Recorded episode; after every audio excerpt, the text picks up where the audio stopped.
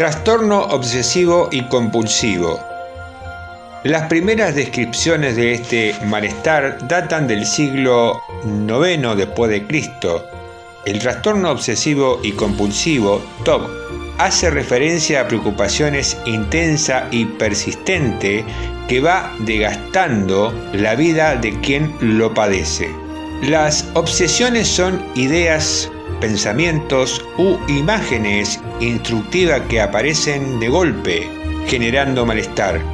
Estas ideas desagradables aparecen de la nada en contra de la voluntad de la persona, de forma persistente y reiterativa, produciendo agotamiento y malestar emocional. La compulsión es la forma que encuentra el paciente para combatir las ideas desagradables. Son actos repetitivos que al paciente se ve obligado a realizar para aliviar el malestar.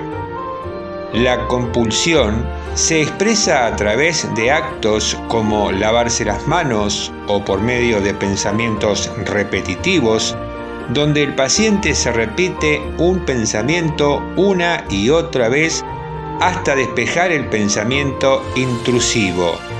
Se refiere que es top cuando las ideas y compulsión consumen más de una hora por día.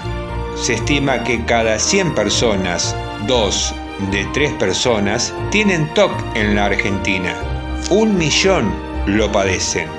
El inicio suele ocurrir en infancia u adolescencia, pero recién se diagnostica en la vida adulta la media de edad se ubica a los 20 años. Afecta más a las personas solteras que casadas.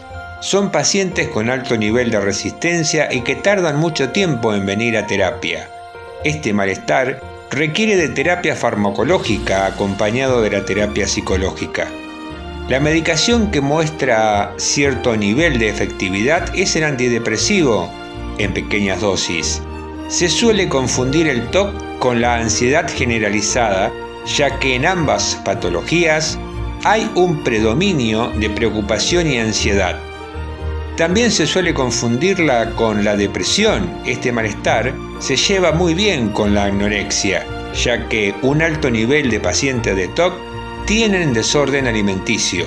Las ideas en torno de sentirse sucio suele deberse a un caso de abuso sexual.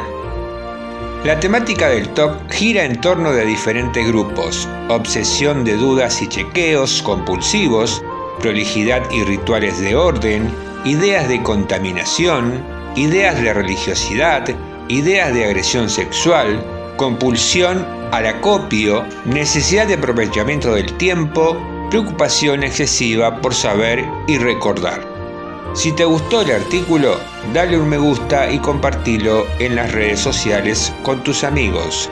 Psicólogo David Andrés Ergui, Echeverría 31, Pergamino, Buenos Aires, Argentina.